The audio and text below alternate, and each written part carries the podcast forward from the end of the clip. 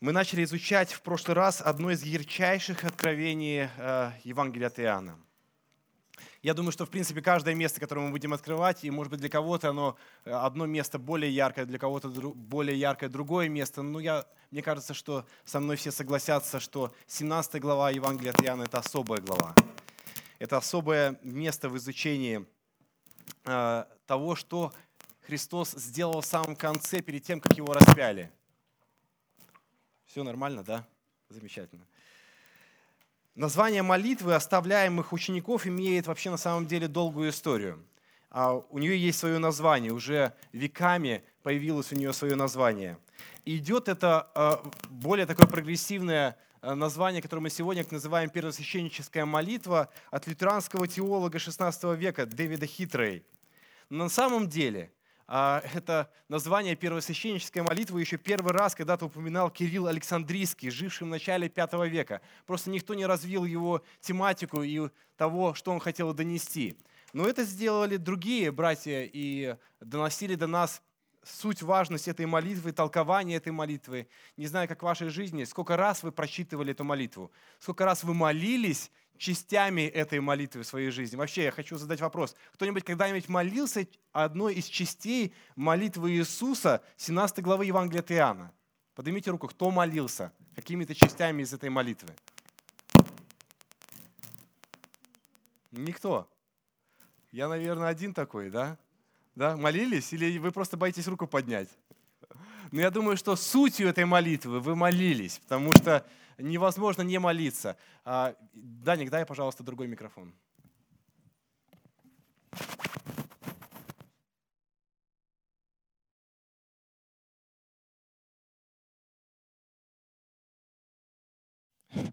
Да, так будет, наверное, лучше, да? Да, замечательно. Вот. Мне не очень удобно, но ничего. Название этой молитвы на самом деле свидетельствует о небесном заступничестве Господа Иисуса Христа за нас. Я сейчас хочу поднимите руку, кто молился заступнической молитвой за кого-либо. Ну не бойтесь, не бойтесь. Замечательно, я вижу рук гораздо больше. Поэтому, скорее всего, сутью этой молитвы вы все-таки молились. Но почему ее назвали первосвященнической молитвой? Кто-то вообще догадывается или ну, смысл видит, когда вот прочитывали эти отрывки, почему именно первосвященническая молитва? Почему ее назвали именно таким именем? Почему дали такую молитву? Ну, некоторые ее называют молитва Господня, просто. Молитва Господня за своих учеников. А, это очень просто и, в принципе, э, понятно. А почему первосвященническая? Я хочу, чтобы мы прочитали, до того, как мы откроем Евангелие от Иоанна, наш основной отрывок, который мы будем сегодня изучать, Евреям 7 главу с 21 по 28 стих мы прочитаем. Я думаю, что вы поймете, почему именно эту молитву назвали первосвященнической. «Ибо те были священники без клятвы, а сей с клятвою, потому что о нем сказано, клялся Господь и не раскается.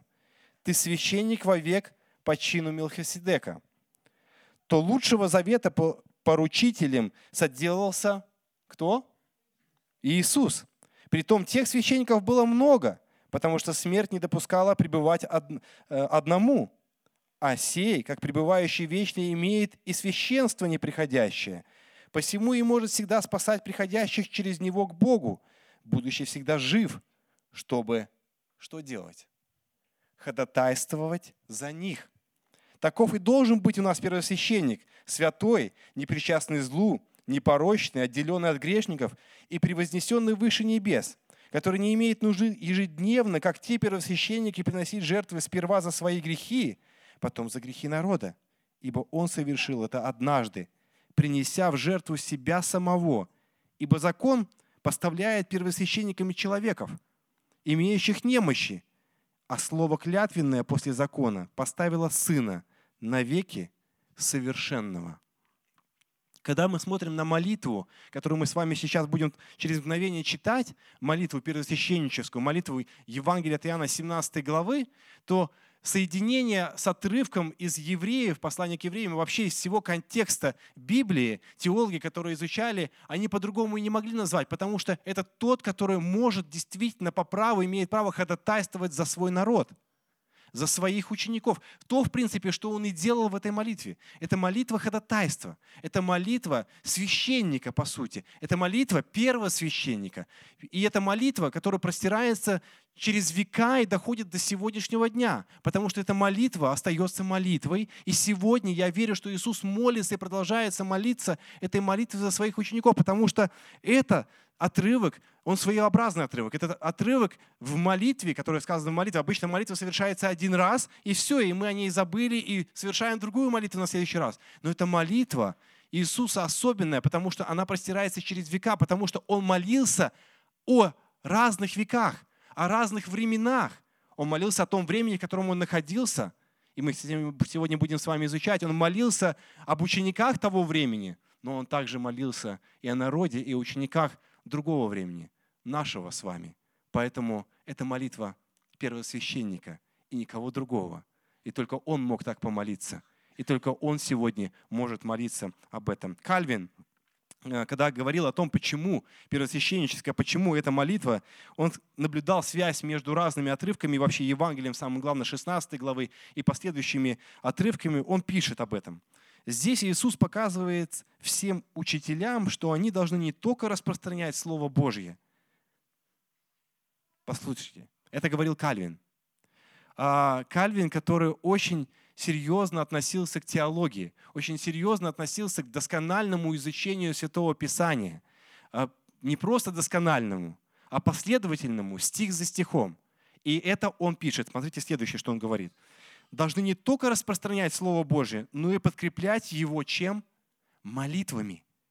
Привлекая тем самым помощь Господа, чтобы Его благословение сделало их дело более плодотворными.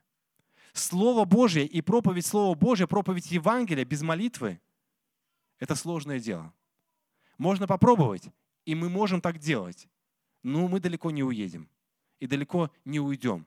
Потому что пример молитвы и пример того, что должно подкрепляться Словом Божьим, эта молитва дал нам сам Иисус Христос.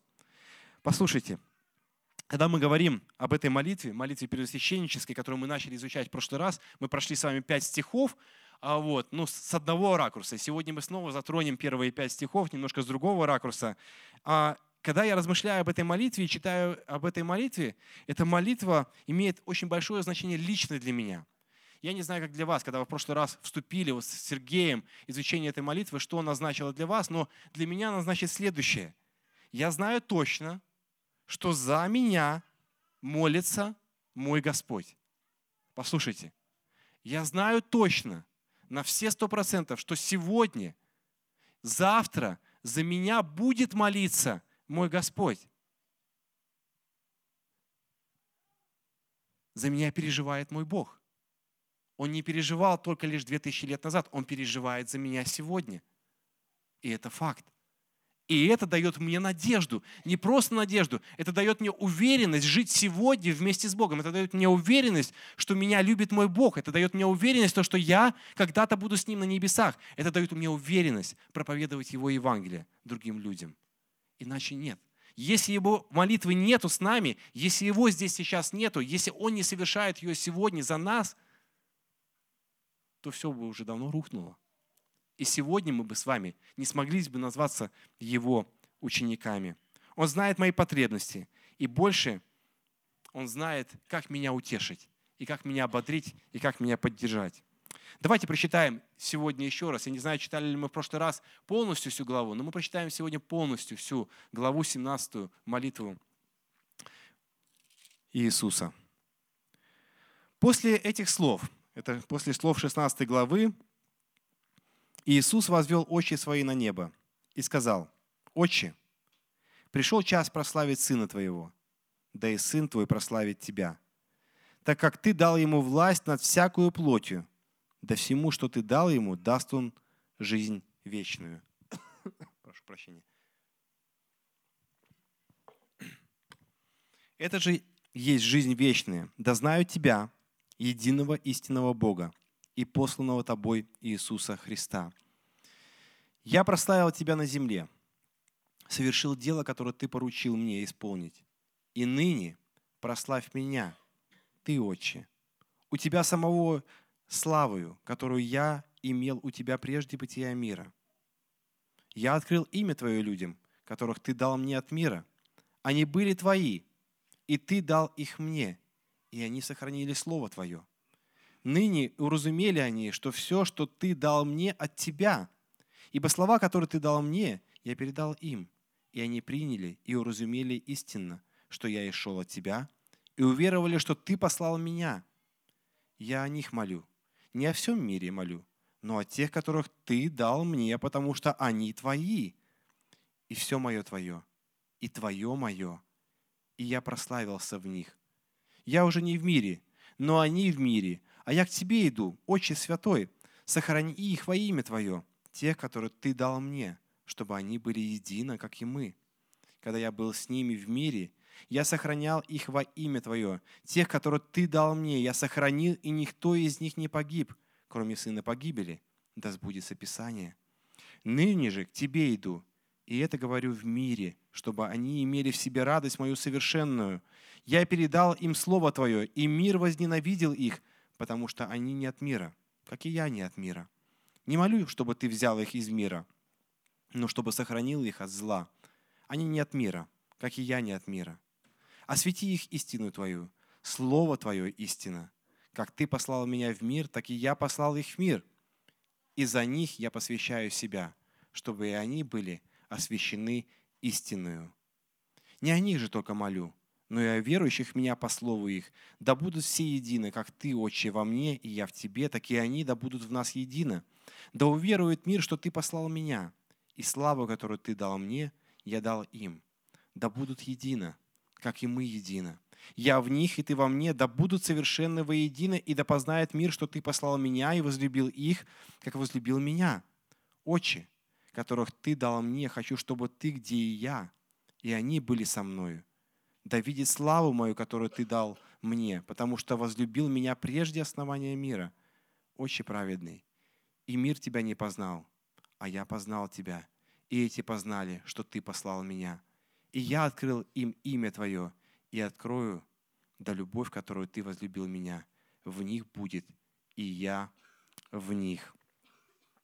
Друзья мои, если образно разбить эту молитву, то ее можно разбить на три части. И вот первую часть молитвы разбирал в прошлый раз э, Сергей. И он разбирал аспект вечной жизни. Да? И мы говорили о вечной жизни с вами. И это очень интересный момент понимать на самом деле, что такое жизнь вечная. Чтобы нам нужно это понимать, не просто понимать, нам нужно знать, что есть жизнь вечная. И этот отрывок, часть того, что есть жизнь вечная, открывает нам. И самую главную часть, в ком эта жизнь вечная. И это жизнь вечная в Иисусе Христе, в познании Его воли, в следовании за Ним, в изучении Его Слова. То есть в этом заключается наша жизнь. Не познавая Писание, еще раньше мы изучали в пятой главе, написано «Исследуйте Писание, ибо что написано? Вы через них будете иметь жизнь вечную. Уже раньше Иоанн открывает эту тематику, и очень серьезно. Вообще, на самом деле, жизнь вечная – это тематика всего этого Евангелия. Потому что цель написания этого послания, чтобы мы что? Имели жизнь вечную, поверили в Господа нашего Иисуса Христа, чтобы Он стал нашим Богом. Это цель написания этого Евангелия. Поэтому это одна из основных тематик этого Евангелия. Но молитва Иисуса в последние часы его жизни, потому что мы знаем, другие Евангелия раскрывают молитву его в Гефсимании перед тем, как происходит очень сложные события, распятие его на кресте, и очень многие теологи даже размышляют, что это за молитва, о которой говорит Иоанн в 17 главе Евангелия Иоанна. Как-то она не очень сходится с тем, что происходит в Гефсимане. Некоторые сводят в том, что это была часть молитвы или немножко до того, что произошло позже. Но, по сути, не вдаваясь в данные, как это произошло, в какой момент произошло, если изучать Евангелие от Иоанна, то мы видим, что это происходит последовательные действия общения с учениками Иисусом. прошу прощения, 13 дней болезни дают о себе знать, поэтому буду немножко пить воды, хорошо?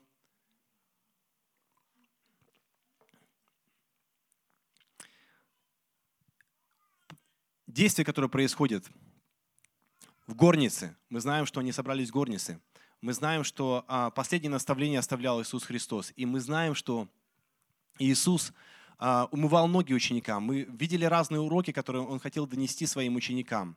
а, мы знаем, что они преломляли хлеб друг с другом, они говорили о доверии.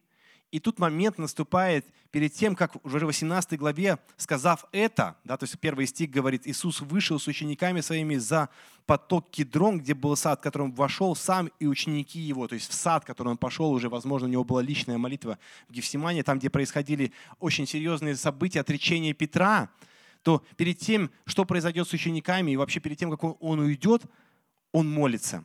И это серьезная молитва. Серьезная молитва в Гесимнане, просьба о том, чтобы Иисус сохранил ему жизнь, с одной стороны, миновала его та участь, но с другой стороны, он говорит, да будет воля твоя. А эта молитва немножко другая. Но она считается важной. Важной, потому что в последние часы, когда Иисус перед распятием, перед смертью, человек обычно говорит важные слова, когда он понимает, что он идет на смерть. Люди, которые понимают, что они идут на смерть, они говорят самое важное в конце своей жизни. И вот молитва эта была разбита на такие три части, очень важные. Первое, о самом важном, о чем мы размышляли, это была жизнь вечная. Он говорит о самом важном. Он говорил о жизни вечной. Но в то же время, в первой части, он не говорил только лишь о жизни вечной. Если вы заметите, очень буквально будете читать эти стихи, а, здесь говорится о том, что Иисус молится за себя. Что самое удивительное, Иисус молится за себя. Никогда не думали, кто-то говорит, что когда Иисус молится за себя, кто подмечает вот такой момент, говорит, что а слишком ли?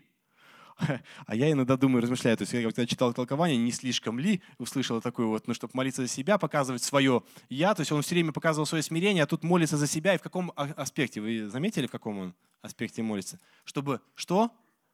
Прославилось его имя. И кто-то сказать, ну совсем не скромно. Если мы первый раз знакомимся с Евангелием, первый раз знакомимся с Богом, ну, наверное, это как-то нескромно. Вот. Но, друзья мои, если мы правильно посмотрим, кто молится и как молится, то все должно уйти во свояси. То есть это вообще далеко очень. Вопрос заносчивости или вопрос, а, кто там должен как-то молиться или не должен, вообще кто может говорить, то он должен молиться. Это молился Бог. Бог, Он общался со своим отцом. Друзья мои, вот как вы общаетесь со своими родителями, родными или близкими, если, ну, я не знаю, есть ли у вас сейчас живые родители или были ли родители, ну, по-разному, у нас разные ситуации. Как вы общаетесь? Вот, э, Рома, ты когда-нибудь своему отцу приходил и просил что-нибудь у своего отца? Ну, а как ты просишь вообще, можешь? Ну, Папа, дай, пожалуйста, или там... Папа, дай, пожалуйста. Ну, пожалуйста, ты всегда добавляешь, да? Да. да. А, хорошо, ну, так, такой вежливый э, сын. Э, хорошо. А кто как, э, да. А кто как по-другому? Ну, вспомните свои, ну, свое детство. Может быть, сейчас настоящее тоже. Просишь что-то? Да, очень. Я хочу, я очень хочу, да, очень надо, да, да. Но э, вы когда-нибудь просили такую просьбу, да, то есть к своему отцу пришли и сказали, папа, хочу, чтобы ты прославил меня.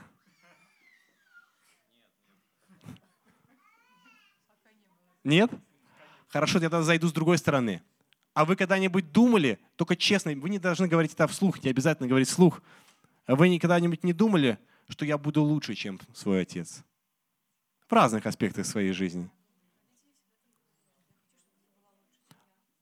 Да, но это родители говорили. Я хочу, чтобы были лучше ты. А вы когда-нибудь говорили так? Да, да. Я, я говорил, я, ну, мы говорим иногда другие слова. Я не буду таким, как мой отец. Может быть, вам будет более понятно, да? То есть этим самым мы говорим, я буду более лучшим, чем мой отец. То есть, ну, только немножко заменить слова, формы, э, как мы общаемся с нашими родителями. Но вообще, на самом деле, мы все такие вежливые. Я понимаю, что вы сейчас вежливые. Да, и разное бывает в семье. По-разному приходите, по-разному просите, и по-разному показываете свою заносчивость, свое «я», что вы выше, я не знаю. Но я, в всяком случае, ну, может быть, вы очень хорошие дети. Я был, наверное, не таким. То есть, ну, я показывал очень хорошо. Вот, ну, за это иногда получал тоже. Вот, но это Бог – и его общение, на самом деле, вот эти пять стихов, в котором он общается со своим небесным отец, отцом показывает, насколько у него были близкие взаимоотношения. Послушайте, он мог говорить это отцу настолько просто. Он говорит, прославь меня. Он говорит отцу, а почему? Тут есть еще одна особенность. почему он так говорил? Что мы изучали до того в Евангелии от Иоанна? Точно, Ирена? Мы не договаривались. Мы изучали. Десятая глава. Сказано, что «Я и Отец одно». То есть, по сути, диалог, который ведется с ним, то есть он говорит как одно целое. И, и заметьте, когда он молится и молится, говорит о том, чтобы ты прославил меня, у этого есть цель. У этих стихов есть цель. Почему должен прославиться Иисус? Чтобы прославился Отец. Если прославится Иисус, прославится Отец. Если не прославится Иисус, не прославится Отец. На самом деле, когда Иисус говорит «прославь меня», Он другими словами говорит «Отец, хочу прославить Тебя». Потому что прославив меня, ты прославишь себя. Пойдя, а в каком моменте жизни он находился? В какой момент жизни он молился? В чем заключалось прославление его? Послушайте. Это же, когда мы посмотрим, в чем заключалось, вы все скажете, да пусть он что угодно просит. Пусть он так, нам такое не надо. Потому что прославление его заключалось в чем? В Голговском кресте. Потому что ему нужно было пойти на Голговский крест. И он просит, прославь меня. Его прославление случилось тогда, когда он произнес, Евангелие от Иоанна, мы будем изучать эту фразу с вами, когда он сказал «свершилось», оплачено полностью. Когда Отец оставил его в этот момент для того, чтобы его имя прославилось, и имя Отца тоже прославилось. Когда ему, его, все ученики его оставили, тогда прославилось его имя. Друзья мои, такое прославление иногда мы не хотим в своей жизни, но он об этом просит и просит, и, конечно же, ему нужна для этого сила. Для того, чтобы он прославился, и прославился Отец, и Иисусу нужна была сила. По сути, он просит у своего Отца поддержки и благословения на этот момент, потому что это самое сложное, чтобы прославился Иисус Христос в его земной жизни. Друзья мои, мы можем много размышлять об этом, но говоря о том, как он обращается вообще, начиная с первые стихи, он говорит «Отче» пришел час, да, он обращается к нему очень. Вообще, на самом деле, если мы изучаем Евангелие и молитвы Иисуса Христа, 21 э, молитва использована э, во всех Евангелиях, молитва Иисуса Христа, по-разному, как он молился. 21. И 20 обращений из них в основном он употреблял форму, которая записана здесь. Это форма «отче». Если мы говорим о греческом языке, это э, слово патер, если э, переводится с арамейского ава, как мы все знаем, папа, папочка. То есть у него было настолько серьезное, сильное взаимоотношение со своим отцом, что он мог к нему прийти и попросить его, к папочке. Мы бежим к своим родителям и просим у них, когда мы были маленькие, мы их просили. Почему? Потому что мы понимали, что никто другой этого дать не мог. Никто другой защитить не мог. Никто другой не мог нам оказать помощь. Мы обращались, и если мы хотим что-то получить от своего отца, то мы скажем не так, отец, дай мне. Помните форму обращения блудного сына? Отец, дай мне следующую часть имения, да? Отец. Но там другая форма обращения. А мы говорим, папочка, дай мне, пожалуйста, 20 копеек на мороженое. Ну, когда я хотел мороженое, тогда мороженое стоило 20 копеек, а, а, вот. Я Сейчас сколько? 79. Ну, инфляция. да. Мой папа мог мне дать, а мог не дать. Если я пришел, пап, ну дай мне, ну ты, ты должен дать. Я прихожу и обращаюсь к нему, папочка. Когда мы обращаемся к нему, мы знаем, что мы будем ему услышаны. Мы знаем, что здесь Иисус слышал его. Один раз только Иисус обратился к своему отцу. Матфея 27 глава 46 стих. Это когда произошло событие на кресте, он кричал к нему по-другому или-или лама савахвани. То есть, Боже мой, Боже мой, для чего ты меня оставил? Друзья мои, пришел час. Час. Он уже настал. И Иисусу важно, что произойдет с его наследием. Когда мы что-то заканчиваем или мы совершаем и делаем какую-то работу, нам важно, что с этим будет. Нам важно, что после нас – я не знаю, как в вашей жизни, когда вы покидаете одно рабочее место и приобретаете другое рабочее место, если вы на определенном рабочем месте создали классные, комфортные условия для других людей, когда вы создали очень классные возможности для того, чтобы бизнес процветал или что-то там было хорошо в магазине или еще какой-то другой сфере, то что, когда вы уходите или вам при, приходится переезжать или что-то делать, или даже вас просят уйти, не обидно ли вам? обидно. Вам хочется, чтобы после вас что-то работало, что-то было. И Иисус не просто так уходил. Он решил попросить у Отца самое важное о своих учениках. И сейчас мы разберем самое важное, то, о чем просил Иисус Христос. Это 6 стиха по 19 стих, и мы уделим этому внимание немножко сегодня больше. И третью часть мы будем разбирать с 20 по 26 стих в следующий раз, когда Иисус молился за всех учеников в своем мире. Сегодня мы поговорим только об учениках, которых Он молился за своих апостолов. Друзья мои, Иисус молится за своих учеников. И посмотрите, как Он молится. Очень интересно. Я прочитаю 6, 7 и 8 стихи. «Я открыл имя Твое человеком, который Ты дал мне» от мира. Они были твои, и ты дал их мне, и они сохранили Слово Твое. Ныне уразумели они, что все, что ты дал мне, от Тебя есть. Ибо слова, которые ты дал мне, я передал им, и они приняли и уразумели истинно, что я и шел от Тебя, и уверовали, что Ты послал меня. Давайте сделаем маленький разбор этого слова. О чем говорит здесь Иисус? О чем Он молится? Э, на основании того, что я делал вступление, что эта молитва простирается сквозь века. Тоже подумайте об этом. Как здесь молится Иисус? О чем говорит он? Вот он молится конкретно о своих апостолах, с которыми он сидел, со своими учениками, и он что-то говорит о них, да? Согласитесь. Что он говорит о них? Вот шестой стих, что он говорит? Я открыл им твое твое имя твое человеком, хорошо, а вот дальше что он говорит? Что произошло с ними? Они сохранили Слово Твое. Да? То есть смотрите, он молится к Отцу Небесному. Смотрите, послушайте, распятия еще не было. Еще не было распятия, воскресения еще не было. Мы знаем, что когда будем изучать с вами 18 главу, мы увидим отречение Петра. Он говорит о них. Сохранили Слово Твое. Какое Слово? Да? А потом что он пишет в седьмом стихе? Что он говорит? Что они уразумели? Что все, что ты дал мне, от тебя есть. То есть они уразумели, что Иисус имеет связь с Небесным Отцом. Все, что они, они имеют, они, это от тебя, Отец. То есть они связали это как-то, да? И третье, что здесь записано в восьмом стихе. Что они уразумели? Что они уразумели истину? Это как истина сказал Иисус. Что я и шел от тебя и уверовали, что ты послал меня. Они уверовали, что ты послал меня. То есть они уверовали, что Иисус – это Бог, это Сын Божий.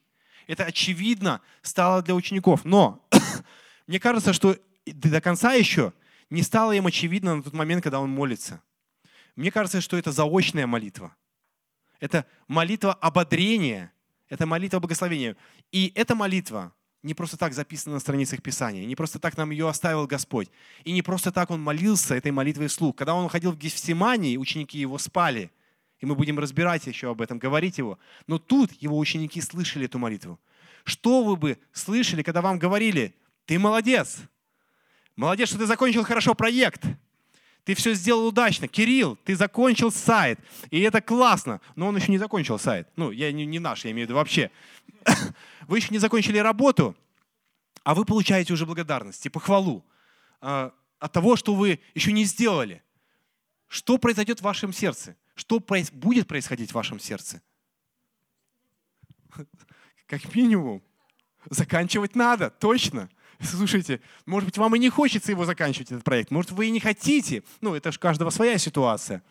Но или не хотели заканчивать, а руководитель пришел, вас так ободрил, и некоторые говорят, ободрил так, ну, так ободрил, что, друзья мои, одеваться это некуда, заканчивать надо. Он говорит, что я хорошо закончил. А он сказал это при ком? Он сказал это при всех, при всем отделе, при всех моих друзьях. А я же его не закончил. Ужас. И что вы делаете? Вы идете и заканчиваете. Я не знаю, делают ли так руководители вашим, ну, э, на вашем рабочем месте. Если нет, то подскажите, ну, если вы будете так делать, да, вы будете руководителем, если вы руководитель, это очень классная вещь. Ну, маленькая манипуляция, извините. Вот. Но не манипуляция на самом деле. На самом деле это хороший подход. И он, ну еще по-другому можно сказать, он верил в своих учеников. Он верил в них. Он понимал. Друзья мои, написано, что Он уходил в этот мир, Он пришел в этот мир, и Он оставляет их в мире. Но Он сам сказал, что «я ухожу». Что это за мир? А этот мир на самом деле очень злой. Он молит, чтобы ученики сохранили Слово Отца. Он молит, чтобы ученики уразумели, что Иисус творил дела от Отца. Он молит, чтобы ученики уразумели, что Иисус Сын Божий, истинный Бог. На самом деле это еще не произошло, но Он уже об этом молится. И Он уже заочно говорит о том, что это произойдет в вашей жизни, если я молюсь, если вы во мне. Это своеобразный урок для нас, друзья мои. Нам надо верить, даже когда это сложно. Надо верить. Нам надо молиться до конца, даже когда действует, действительность вокруг нас совсем другая, и все говорят «нет». Не будет. Ты что? Ты, ты понимаешь, о чем ты молишься? Ты вообще понимаешь, какой ты век живешь? Ты вообще понимаешь, Наши братья и сестры сейчас некоторые не могут получить регистрацию. Мы молились в это время, сейчас молились за регистрацию за нашу церковь братскую в Слуцке. У нас две церкви наши братские здесь не могут получить регистрацию. Кто-то скажет, да ты что, ты да сегодня время, да дали распоряжение и не будет в ближайшие два года ничего. И мы знаете, что мы можем сделать? Мы можем в это поверить и дальше не молиться. Зачем? Ведь дали распоряжение. Но чтобы это распоряжение изменилось и вообще что-то изменилось, Нужно верить в то, что Бог даст. И нужно продолжать дальше молиться и не складывать свои руки, и не скидывать все. Нужно делать дальше. Франклин Грэм отказали? Друзья мои, надо верить и молиться, брать пост и молитву, потому что духовная реальность немножко другая. Вы знаете, потому что Иисус верил в своих учеников, которые земные, грешные, оступались и до безобразия оступались. То, что сделал Петр после того, как молился Иисус, это страшное на самом деле, но он вернулся обратно потому что он знал, кому он может вернуться, потому что он знал, что Иисус в него верит. Это урок для нас. Молитва вслух и молитва друг за друга – это еще тоже урок. Друзья мои, кто-то сказал, что я не могу молиться вслух. Может быть, не молитесь, но в свое время вам придется помолиться. Иногда вам придется помолиться этой молитвой в своей жизни. И, возможно, это будет тот момент, когда вы помолитесь вслух, а рядом стоящий с вами будет настолько благословен от вашей молитвы вслух, потому что в этой молитве вы провозглашаете перед Иисусом Христом тем, что Он исцелится или она исцелится. Он получит что-то или не получит что-то, и его будет ответ на молитву такой, потому что вы провозглашаете, вы ободряете его, вы благословляете, и мы обретаем надежду. Мы обретаем новую силу для того, чтобы идти вперед. Молитва Иисуса – это сила для учеников идти вперед вперед.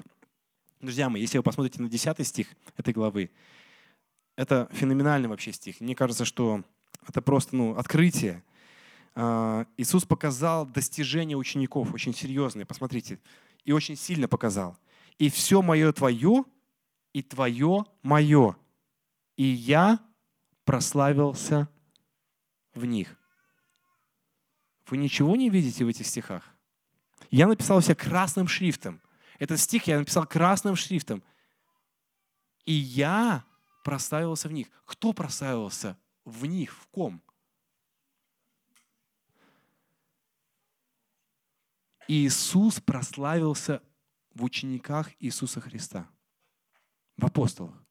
Посмотрите, они согрешали дальше, потом снова вернулись, но на самом деле, если бы то, что не сделали апостолы, они пошли на верную смерть. Помните, мы читали, разочитывали, 11 апостолов, а, они умерли мученической смертью за Христа, тем самым прославив Христа, донеся весть Иисуса Христа до конца. И он верил в это, то, что они будут прославлением Иисуса Христа, потому что они не остановились, они не отступили, кроме сына погибли, написано, кроме одного – они не отступили и тем самым прославили Иисуса Христа. Друзья мои, это честь, это благословение, это большая вера, потому что Иисус сначала молится о том, чтобы Отец прославил Его, и через Него прославился Отец.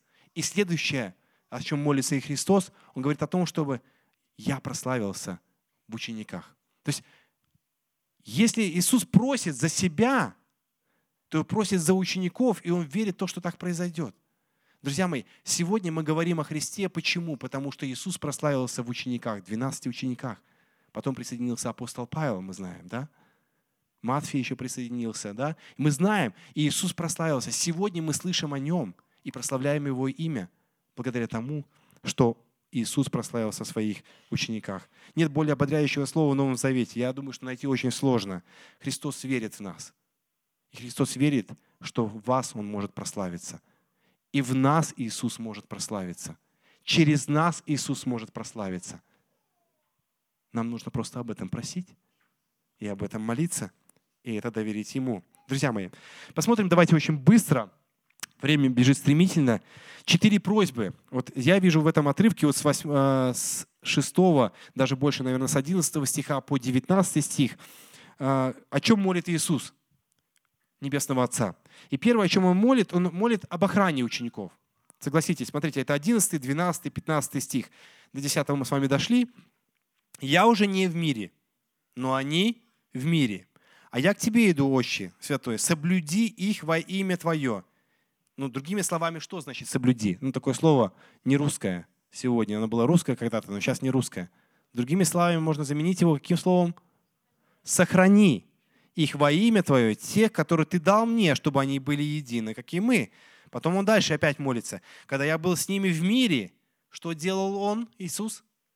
я сохранял их, я соблюдал их во имя Твое. Послушайте, очень интересная связь здесь идет. Если мы изучаем этот отрывок, я уже не в мире, но я был с ними, я их сохранял. И сохранял их не только потому, что я этого хотел, потому что я это делал во имя Твое, Отец. То есть он молит его, потому что это во имя Твое, а не Твои, он говорит здесь. Я их сохранял. И никто из них что? Не погиб, кроме сына погибели. Послушайте, он говорит о том, что когда я был в мире, им не нужно было ничего. Они были рядом со мной. Они ходили рядом со мной. Они знали все. Они могли питаться. Я их питал, кормил там тысячи людей. Все. Я исцелял их. Они могли в любой момент ко мне обращаться. Петр мог идти по воде, но я его спасал, он, когда он тонул. Я был рядом. Все время рядом. Но сейчас, Отец, я ухожу. И я оставляю их в мире в этом.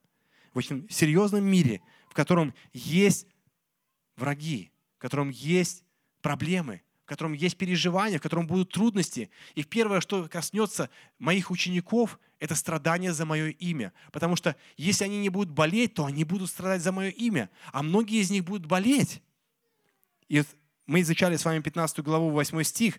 С чем сталкиваемся? Мир. О чем молился, о чем говорил Иисус Христос? Посмотрите. Если мир вас ненавидит, 18 стих, знайте, что меня прежде вас возненавидел. Им придется столкнуться с тем, что они находятся в нормальном, естественном мире, который ненавидел Христа. Они хотели его побить камнями, они хотели его убить, они не хотели его принимать. Он был не такой, как все. И вы, когда пойдете в этот мир, он сказал ученикам, их тоже будут бить камнями, не принимать, бить палками. Мы знаем об апостоле Павле, да, то есть его до смерти били. Он почти умирал, его топили, его сбрасывали с корабля его избивали. Это то, что ожидало учеников и то, что было в жизни учеников. Поэтому он молит их. Сохрани их. Сохрани их. Но о чем он молит? Он молит, если мы говорим о сохранности, а их били, у них были переживания, у них были трудности, ведь не сохранил их в этом Бог. О чем молит Иисус? Молит ли Он о том, чтобы у них не было болезней и чтобы их не били палками? О вере. Он молит, чтобы сохранилась вера, чтобы они прославили Христа, чтобы они не предали Христа. Он об этом молит. Его главная молитва о том, чтобы мы остались верны, чтобы ученики его остались верны. Друзья мои, мы много о чем молимся. И это хорошо, это нормально. Молитвенное служение, которое у нас было вот 9 января, оно прекрасное. Мы молились за нужды церкви, мы молились за наши нужды, мы поддерживали друг друга. Это очень важно, это очень надо. Но мне кажется, что мы очень редко молимся о том, чтобы Бог хранил нашу веру, защищал нас от дьявола, потому что в 15 стихе, посмотрите, что сказано, «Не молю, чтобы ты взял их из мира». Смотрите, он не молит, чтобы он взял их из мира. То есть, иначе нужно было сделать так, чтобы они пошли вместе с ним и воскресли с ним, и избежали всех этих трагедий, переживаний. Он говорит, не молю об этом, но чтобы что? сохранил их от зла. От зла. Самое большое зло, которое несет это дьявол в лице людей, через разные обстоятельства, через все что угодно.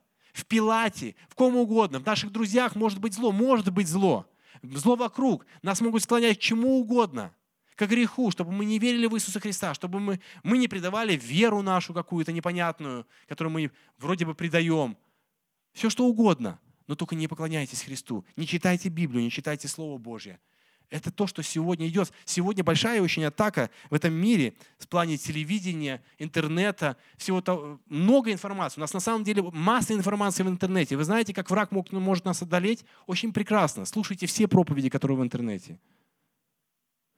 Одна из них попадет на добрую почву, и вы больше никогда не останетесь в церкви. Есть новое движение сегодня. А, церковь Бюргер, э, там, Бюргер Кинга, а, церковь а, Старбакса, да, то есть и так далее, что в церковь не надо ходить. Это не важно, это не обязательно. И целую теологию выводят, ну, там Писание минимум, там целые э, доктрины выходят, книжки написанные, по несколько книжек. И вы почитаете, послушаете такую проповедь и скажете, да и аминь, я же со Христом, все замечательно. Но вас уже там нету. Вы уже забыли, что церковь уже не нужна. Люди вокруг вас уже не нужны. Нужен я и Бог, типа. Это очень может произойти быстро мир не забирает, он злой.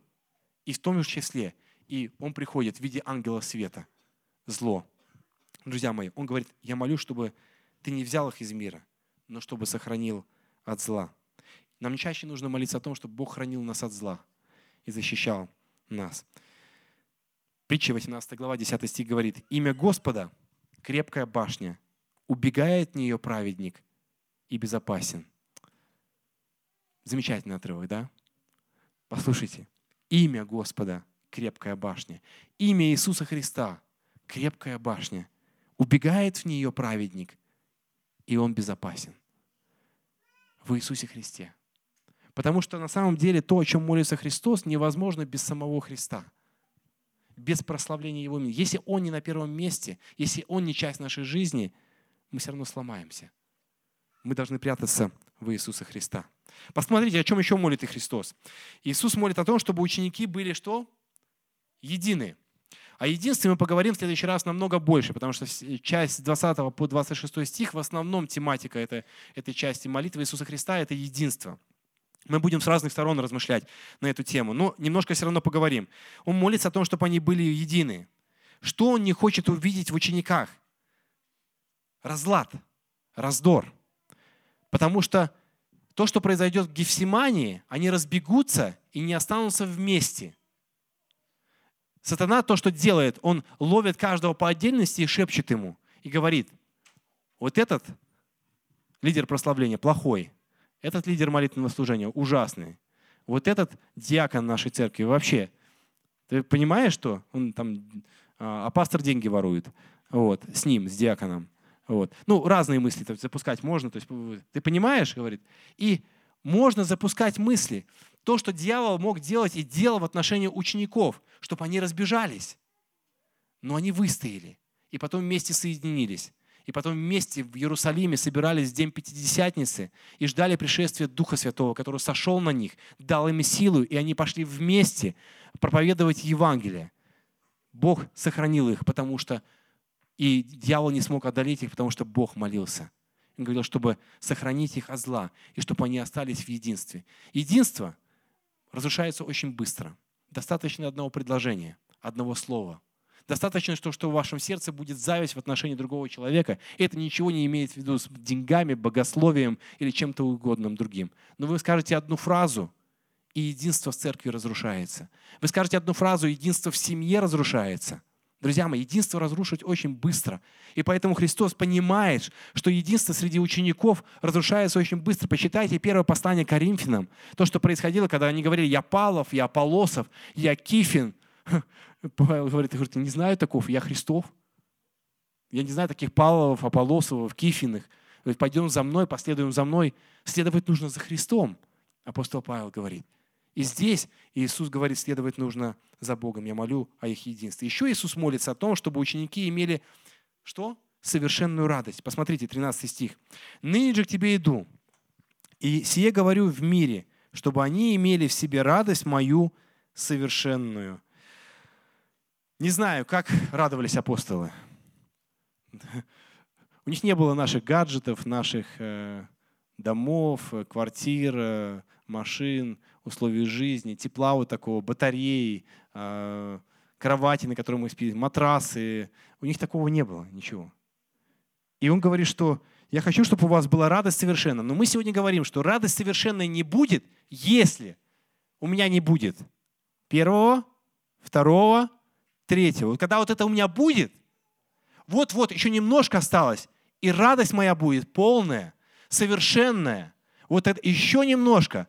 Господь, еще немножко, я еще помолюсь. Если ты мне еще вот это дашь, все, я твой навеки.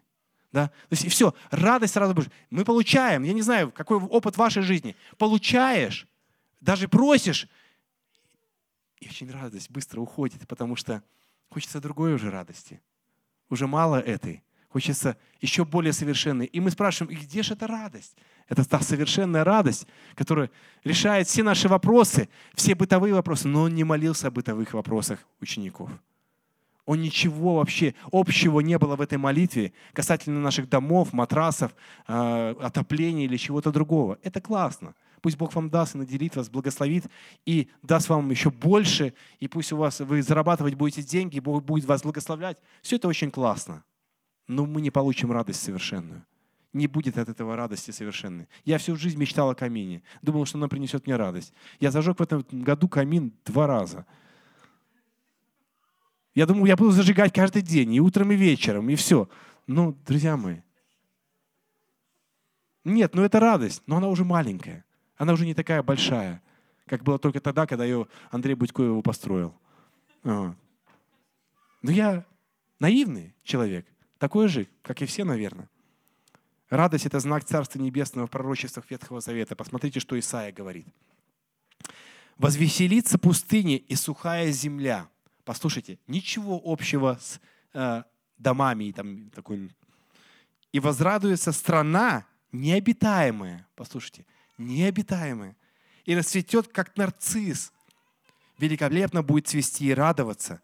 Будет торжествовать и ликовать. Слава Ливана дастся ей. Великолепие Кормила и Сарона, то есть сравнения такие, которые там были самые лучшие. Они увидят славу Господа – величие Бога нашего. В чем радость, друзья мои? В чем радость совершенная? В Господе Иисусе Христе радость совершенная. В Боге это, на, самом, на мой взгляд, самое важное. В этом радость совершенная. То есть он молится о том, чтобы у них была радость совершенно независимо ни от каких обстоятельств. Он молится о том, чтобы Бог, Иисус Христос был в их сердце, Отец был в их сердце. И поэтому вначале он говорит, и заочно им говорит, они познали, они приняли то, что я сын, твой. Они приняли тебя и меня. И я молюсь, чтобы в этом у них была радость совершенная. Друзья мои, независимо от того, больны вы или не больны, радость совершенно должна быть в нашем сердце. Конечно же, хотелось мне выздороветь 13 дней, там 10 дней назад вообще лежал, страшно было. Хотелось бы. Но я понимаю, что радость не в этом, а радость в Боге, Господе нашем. В Нем радость наша. И четвертое, о чем молится Иисус – он молится об освящении своих учеников. Посмотрите, 17-19 стихи. «Освети их истину Твоей. Слово Твое есть истина. Как Ты послал меня в мир, так и я послал их в мир. И за них я посвящаю себя, чтобы они были освящены истины». О каком освящении говорит Иисус? Он говорит, освети их истину Твою. О каком освящении? О чем вообще говорит Иисус? как можно еще больше осветить истиной? Если истина сам Иисус Христос, то как еще больше можно осветить? О чем он говорит? Посмотрите на отрывок весь, на контекст. Что вы здесь видите? Здесь очень серьезный ответ есть. Дал, сначала Иисус что-то просит, а потом дает ответ на это прошение, как будто поясняя, понимая, что мы все равно сами не догадаемся – Нет, а вот то, что не выделено. Еще первый стих, 17. Слово Твое истина. Что есть истина? Слово Твое есть истина. Потому что он говорит, чем осветить? Как он будет освещать? То есть это вопрос, и нам становится понятно. Значит, Слово Твое есть истина. Если есть Слово, то есть освещение. То есть в их жизнь должно войти что? Слово, истина. Слово. Верни, пожалуйста, обратно, это еще рано. Да, спасибо. Вот. И Слово Твое есть истина. Слово дает Христос. У нас есть вот на тот момент еще не было Нового Завета, но на тот момент был Ветхий Завет. Если мы вспомним историю из Евангелия от Матфея 4 главы, как переживал трудности Иисус, когда только вошел на служение. Потому что именно это помогло Иисусу пережить искушение Слова. Он дьяволу отвечал всегда словом. Истина слова. Он говорил, не хлебом одним будет жив человек. Помните, что еще он говорил? Не искушай Господа Бога твоего. Да? И эти слова, они записаны были в Слове, данные Иисусу. Иисус дал свое Слово, оставил ученикам своим Слово. Это Слово сегодня мы имеем с вами. Мы имеем Его слова. И Слово Его может осветить нас, освещать. Слово освящение, это знаете, как оно переводится? Отделение отделять. Отделять от чего? Отделять нас от греха, от этого мира. Он говорит об этом мире, он говорит, что мое слово будет вас отделять от греха. Оно будет освещать вас, оно будет защищать вас. И никак по-другому. Мое слово. Поэтому вам нужно мое слово. Из-за того, чтобы это слово стало частью вашей жизни, чтобы вы были освящены этой истиной, что он делает? Он посвящает себя он идет на крест. Он ставит последнюю точку. Тогда это слово становится частью нашей жизни. Четыре просьбы. Важные просьбы. Я думаю, что нам стоит тоже помолиться об этом. Практическое применение — это молиться, как молился Иисус. И сегодня я предлагаю помолиться. Сегодня следует с большим дерзновением молиться, чтобы Господь защитил нас от противников в мире, от зла, я предлагаю это первой молитвой сделать нашей. Я предлагаю помолиться за единство Духа в нашей церкви, чтобы никакая зависть, никакие слухи, ничего не могло повреждать наш разум и наше сердце, а Господь Иисус Христос был в центре, объединял нас в одном единстве. Я предлагаю помолиться за совершенный мир и радость в нашем сердце, независимо от тех обстоятельств, в которых мы находимся сегодня. И еще я предлагаю помолиться за верность Слову Божьему, потому что только это Слово – Иисуса Христа. Его Евангелие, Его Библия дает правильное направление, правильный путь для нас. И Божье Слово – основа нашей христианской жизни. И хорошо было бы, чтобы Божье Слово было основа принятия наших решений. Вы согласны помолиться за это? Вы знаете, что делает молитва? Она меняет реальность. Перед тем, как мы будем молиться, это будет висеть у нас сейчас на нашем слайде я прочитаю одну историю. Хотите послушать? Еще есть силы? Вы со мной? Мы на молитвенном служении будем в течение года читать вот эту книгу со следующего раза. Эта книга называется «Соприкасаясь с Богом. 52 рекомендации, рекомендации относительно личной молитвы». Когда-то эта книга произвела на меня очень большое впечатление. Это каждый день, каждый новый день о молитве. И вот там была одна история, я забегаю немножко вперед, прочитаю ее. Молитва за миссионера – оказавшегося в беде. А мы на самом деле должны молиться за пенсионеров, которые находятся здесь, на расстоянии, в других странах, которым нужна защита от зла, потому что очень многие находятся в других условиях, нежели мы. В одном из бюллетеней Всемирного центра миссии рассказана следующая история. Доктор, работающий в маленьком миссионерском госпитале в Африке, должен был дважды в месяц ходить в близлежащий город за медикаментами и перевязочным материалом для своих пациентов. Там ему приходилось платить за ночлег он всегда вынужден был останавливаться на ночь, поскольку расстояние на обратный путь было достаточно большим, чтобы его можно было преодолеть за один день. Однажды, когда он шел за медикаментами, он увидел двух э, дерущихся мужчин. Поскольку один из них был довольно сильно травмирован, доктор оказал ему медицинскую помощь и продолжил свой путь. Дальше он рассказывает. Две недели спустя я снова отправился в путешествие. Когда я пришел в город, ко мне подошел молодой человек, которого я лечил – две недели тому назад. И с ним четверо его друзей. Этот парень сказал мне, что ему было известно, что я периодически ношу с собой деньги и медикаменты, и что он вместе со своими друзьями собрался убить меня и забрать все, что я имел. И потом добавил, мы последовали за вами, зная, что вы должны были где-то остановиться на ночлег.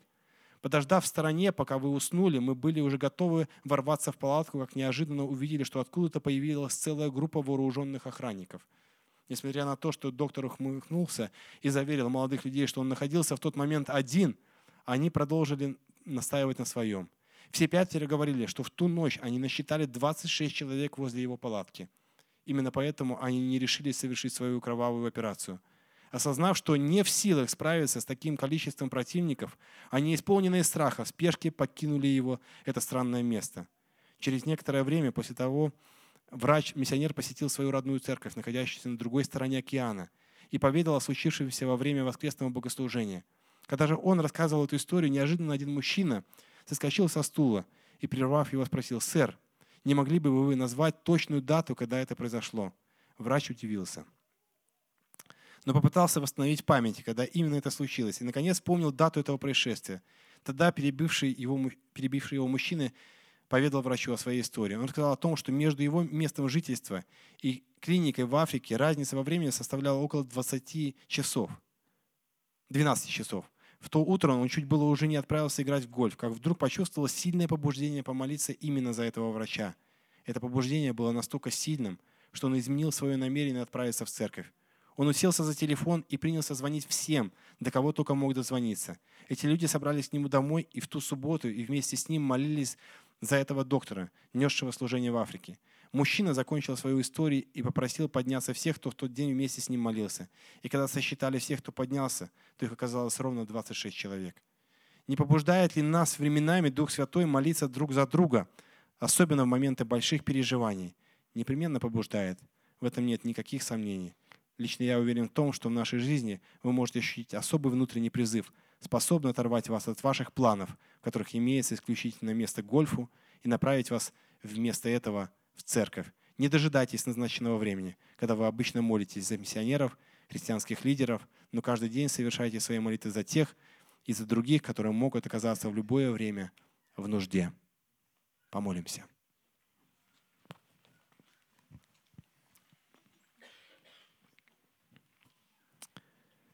Я так благодарен Тебе, Бог, что Ты молишься за нас, что Ты ходатайствуешь за нас, что Ты первосвященник наш – живой, действенный, любящий, заботящийся, переживающий за то, что происходит в нашей жизни. Ты для меня такое ободрение. Ты для меня великий Бог. И мы принимаем Тебя как Сына Божьего, как великого Бога, который заботится и молится за нас. Спасибо Тебе за то, что Ты молишься за охрану от зла. И сейчас мы хотим помолиться Тебе, чтобы Ты действительно хранил нас от зла, от беспорядочных людей, от того, что кто-то может увлечь нас от Тебя, забрать нас от Тебя. Храни нас в своей руке и держи нас в своей руке. Ведь мы Твои, Твои дети. Спасибо Тебе за то, что мы это знаем. Я хочу помолиться Тебе о том, чтобы Ты дал нам единство Духа. Нам так необходимо оно. Чтобы Ты объединял нас в единое целое, Церковь Твою. Я прошу Тебя о том, чтобы Ты благословил нас за совершенный мир и радость. Нам нужен Твой мир и нам нужна Твоя совершенная радость. И мы знаем, что ответ только в Тебе. Только Ты можешь ее дать. Я молю Тебя о том, чтобы мы были верны Слову Твоему. Всегда уповали на Него. Всегда поступали согласно Твоему Слову. Были верными Тебе. И я верю, что кто-то молится за нас, вслух или не вслух, где-то в другом городе или здесь, в нашей церкви. Я верю, что Ты слышишь нас, потому что мы обращаемся через Тебя, великого первосвященника. Бога нашего. Аминь.